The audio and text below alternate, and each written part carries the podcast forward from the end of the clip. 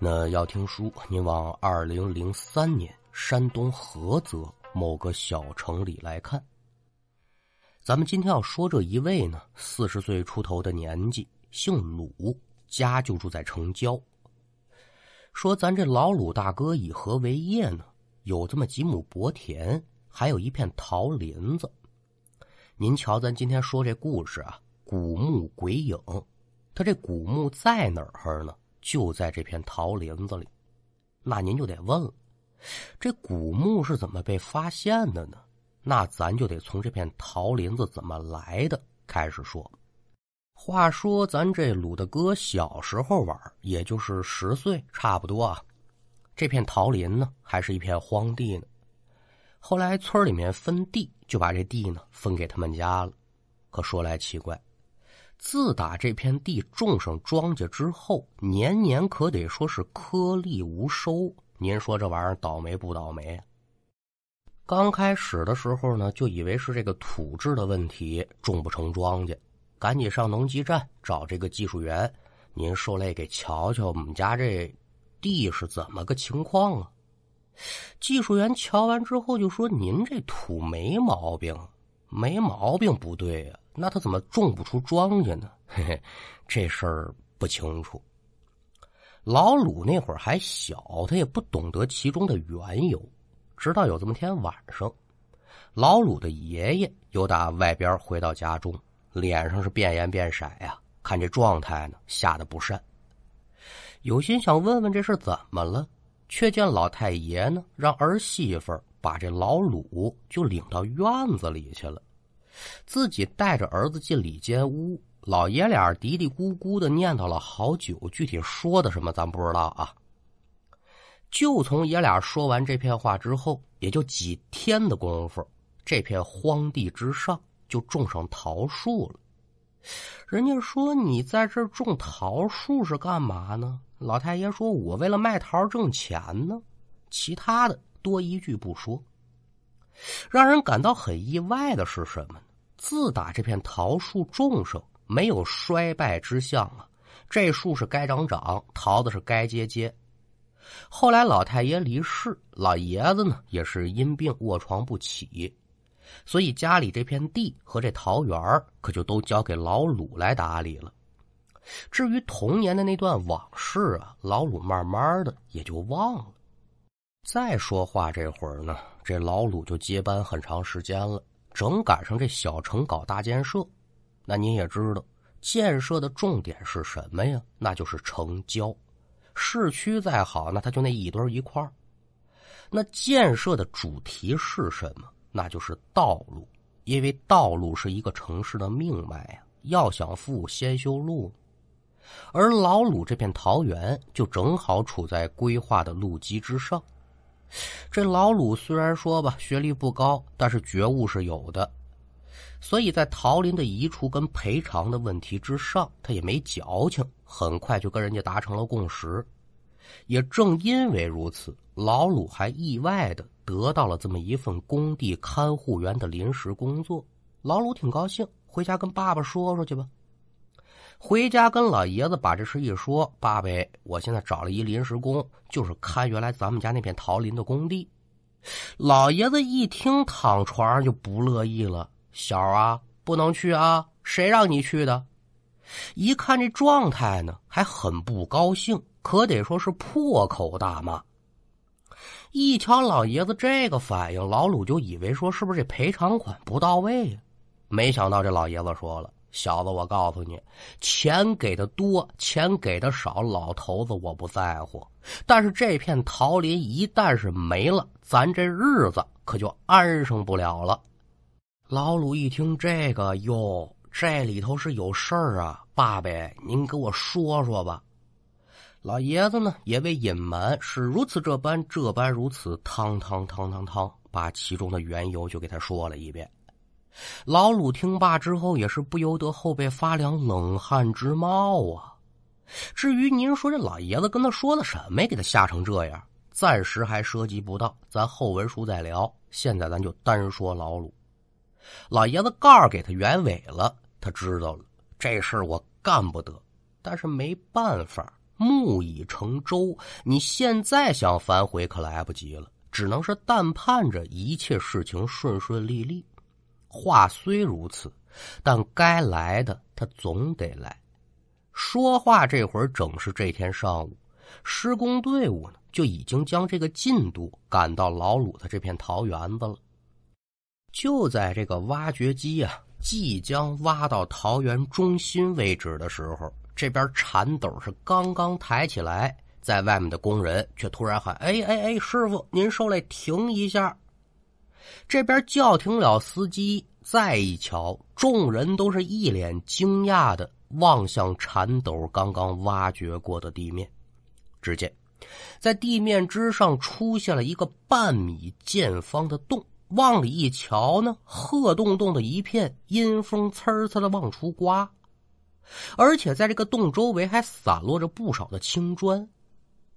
正当众人纳闷的时候啊，就见有打黑洞当中，呜，飘出这么一股淡淡的黑气。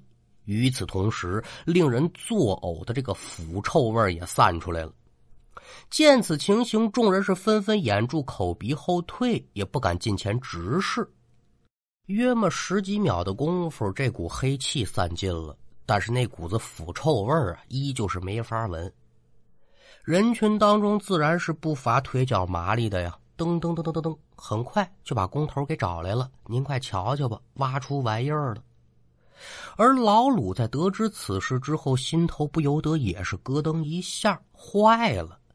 当下是不敢停顿，跟着众人一同来到黑洞边拿眼往里仔细观瞧，只见黑洞当中是漆黑的一片，伸手不见五指。也瞧不真着，这里面到底有嘛？随着这人越聚越多，保不齐就有那个胆子大的，拿着工棚那个手电筒啊，他就往里照。待看清楚之后，口中言说：“哎呦，这里面有口棺材呀，这是个墓。”闻听此言，众人不由得是暗松了一口气儿。之前咱就说过，这工地挖出什么都是常事所以呢。挖出个古墓，没有引起太大的波澜，热闹看够了，该忙忙去了。工人们是都走了，但是这老鲁工头和闻讯赶来的政府监工人员可没走。一个是想问问老鲁知不知道这谁家的坟呢？二一个，经过观察之后，他们也发现了这坟决然不是寻常人家的。看周围那青砖，这也不是近代烧出来的。几个人一琢磨，这是个古墓啊，赶紧报给文物局吧。接到这一情况之后，局领导是立刻安排了专业人员赶到现场进行调查。果不其然，还真是一古墓。那既然挖出了古墓，施工就得停。在经过了几个小时的挖掘之后，这座古墓的身份呢，也就有了一个大概齐了。特别详细的这老鲁自然是没权限知道，只是在发掘过程当中，他听了个零碎看了个大概。这墓不大，整个墓室呢四五个平方，墓室之中也没什么陪葬品，就这么一口腐朽的红漆大棺材。许儿说这棺材保管的不好，赫尔说他年头太长了。总而言之呢，这棺材盖有个地方破了。考古人员一瞧这个情况，那咱就就地开棺吧。好家伙，这一开棺可了不得了，把在场的众人给吓一跳。您说怎么个情况？只见呢，棺材当中有这么十好几只死老鼠，长短都接近一尺左右啊，体型枯瘪，相貌瘆人。至于说这些个老鼠是死了多久、怎么死的，又怎么在这个墓室封闭的情况之下进到这棺材里头的，在场的考古人员一时间是给不出答案。这边把死老鼠一一捡出棺材之后，考古人员又把盖在尸体身上已经被老鼠咬烂的这块兽背也给揭开了。只见。一具身披锁甲的尸体出现在众人的眼前。当然了，这尸体现在光剩白骨头了！在尸体的身侧考古人员发现了一把佩刀，除此之外没别的玩意儿了。而这古墓也没有任何被盗掘过的痕迹。根据考古人员说呢，这应该是清朝的一个武将。但是看墓室的规格，这武将的品阶应该也高不了，因为整个墓室当中就没有一件可以表明墓主人身份的陪葬品，所以一时之间也闹不清楚了，这墓主人到底是谁呀？反正就这么一个小斗，一堆一块的，全跟这摆着呢。考古人员一瞧，这也没啥价值了，得了吧，把棺材和墓主的骸骨拉走，你们呢？别在这一块干了，别的地方该干干。如果挖出东西，再跟我们联系吧。别的不提，咱就单说这老鲁。听到这消息之后，刚开始吓够呛，哎呦，这不能发生什么大事儿吧？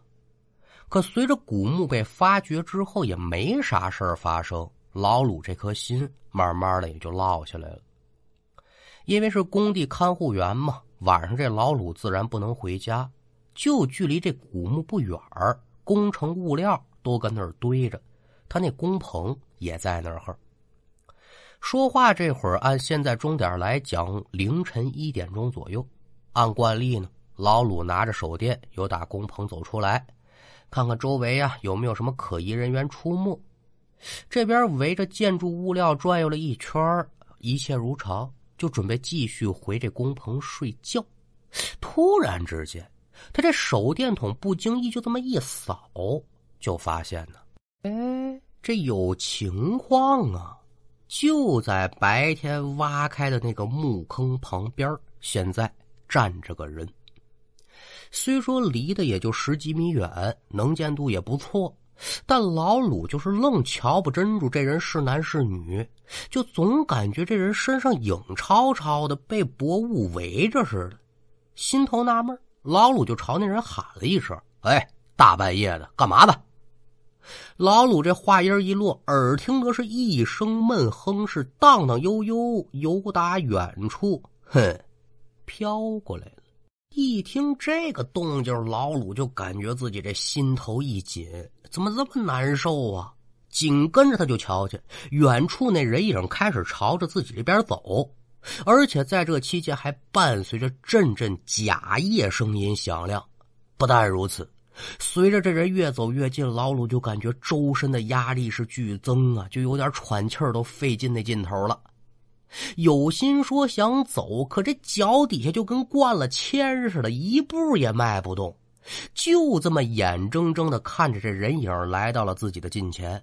随即，老鲁也瞧清楚了此人的模样。不看是还则罢了，这一看之下可了不得了。只见来人是身着一身盔甲，手持着一把钢刀，面目狰狞，看长相不认得。但这人身上这身装备和手里的刀，他可认得呀。这不正是白天古墓当中那墓主人的一身装扮吗？到了这会儿，老爷子给他说那番话算是应验了，我算是落后娘手里了。干嘛呀？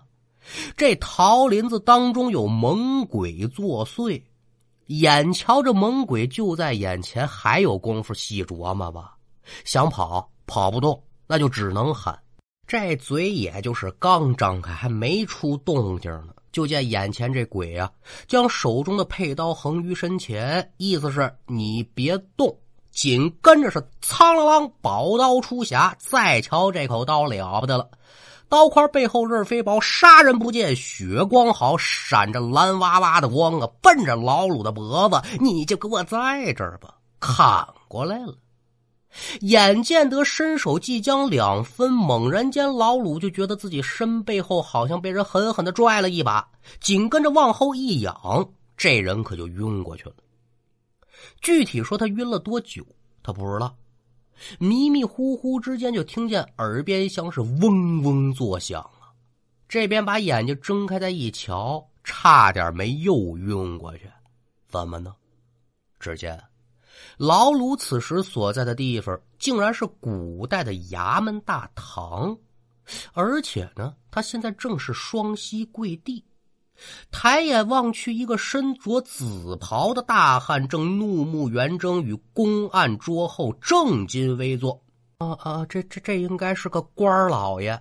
再瞧这官老爷旁边一众面容可怖的小鬼列立两边厢，也不等老鲁说话，耳听得身背后是噔噔噔噔噔脚步声音响亮。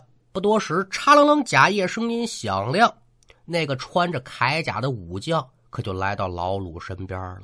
老鲁一瞧这架篓子，直接就没卖了，心里明白我准是死了。刚才那一刀他没砍着，不解气，这是又把我带到了鬼衙门，准备二次加害于我。老鲁心里这么想。就见武将对着堂上的紫袍大人呢，是深施一礼，口中言说是还请大人明断。这官老爷微微点头，手中惊堂一拍，冲着老鲁就是怒声言道：“啊，嘟，下跪之人可是卢老汉之孙？”老鲁这会儿已然说不出话了，就下意识的是是啊，好小子，你自儿说敢承认，那这事就好办了。跟你说说啊，那一日，卢老汉，也就是你爷爷，无故将张将军的头颅斩下。今日张将军英魂现身，要讨一公道。怎奈何卢老汉早已深归纳世，你既是他的孙子，这过错就由你来顶吧。话没说完，也不等老鲁反应啊，就见身旁这武将一把将老鲁的脖领子给攥住了，走啊！把人直接往大堂外头拖，干嘛要宰？一瞧此情此景，老鲁也不可能束手就擒呐，喊救命吧，那也不管用啊！一直把人拖到外面，耳听得身边的武将是怒吼一声：“拿命来！”老鲁抬眼一瞧，只见身旁的武将再次将宝刀抽出刀鞘，没有丝毫的停顿，直接就砍下来了。而老鲁就感觉自己这脖子上猛然一疼，紧跟着眼前一黑，没知觉了。赶等再睁开眼睛的时候，老鲁发现自己在工棚里躺着呢，外面已然是天光大亮了，心里明白我这是南柯一梦，可还是下意识的伸手摸了摸脖子，这一摸可了不得，老鲁直接从床上弹起来了，不为别的。这一摸，老鲁就觉得自己这脖子有点疼。这边是由打床上下来，拿来刮胡子用那小镜片这么一照啊，脖子的喉管处有一条长长的红印老鲁还没从震惊当中缓过神儿，由打工棚外面进来一人，我说：“老鲁，你没事吧？”来者非是旁人，正是工头。早晨的时候呢，几名工人在工棚外面遇见了这昏迷不醒的老鲁，因为看呼吸什么的还挺顺畅，就把这人抬工棚里头来了。本来是有人看护的，但是碰巧那人有事临时出去了，正好就碰上这工头，就把这事给工头说了。所以工头这才来瞧瞧这人怎么样了。经此一事，这老鲁肯定是淡定不了了。我没事，我要没命了。有人问他，他自然是不敢隐瞒呢，就把这事跟工头说了。工头听完，又瞧瞧老鲁脖子上的伤痕，也是忍不住啧舌。你说这事和你爷爷还有关？那到底是因为点嘛呢？老鲁这才把老爷子给他讲的那段往事，又给工头讲。要说清楚这事儿啊，咱这时间得往回倒。老太爷种桃林子的头三天晚上，前文书咱就说了，这片地啊是死活种不出庄稼，但是家里好几口人等着吃饭呢。哎呀，老爷子这个凹头劲儿，咱就甭提了，在家里他也坐不住啊，就寻思着出去溜达溜达吧。不知不觉，这就溜达到这片地上了。到地儿之后，老爷子借着月光这么一瞧，就见地里面呢站着这么一人，以为是同村的村民，老爷子就过去了。不成想，走到近处再一看，吓坏了，这哪是什么人呢？这是个鬼呀！这也就是咱前文书说的那个武将。那武将一瞧活人来了，他还能让老爷子跑了？就准备往身上扑。老爷子不能让他得逞，扭身就往外面跑。眼瞅着快进村的时候，老爷子脚下一个不稳，就被地上的一个枯树枝给绊倒了。那眼瞧这武将就要扑到身上了，下意识他就抄起地上这枯枝，照着武将就抡过去了。说来也巧，这一抡呢，整抡到武将的脑袋上。就听这武将是惨叫一声，紧跟着向上，这脑袋咕噜噜噜噜噜掉下来了。这武将也就消失不见了。这鬼虽然被赶走了，但老爷子是一刻不敢停顿呢，急匆匆又逃回了家。因为紧张啊，就连手里那个树枝子他也都忘了放下了。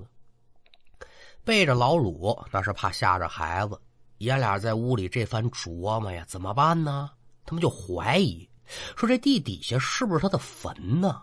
这地里种不成庄稼，准跟他有关。今天虽然把他赶走了，那保不齐日后他还来作祟啊！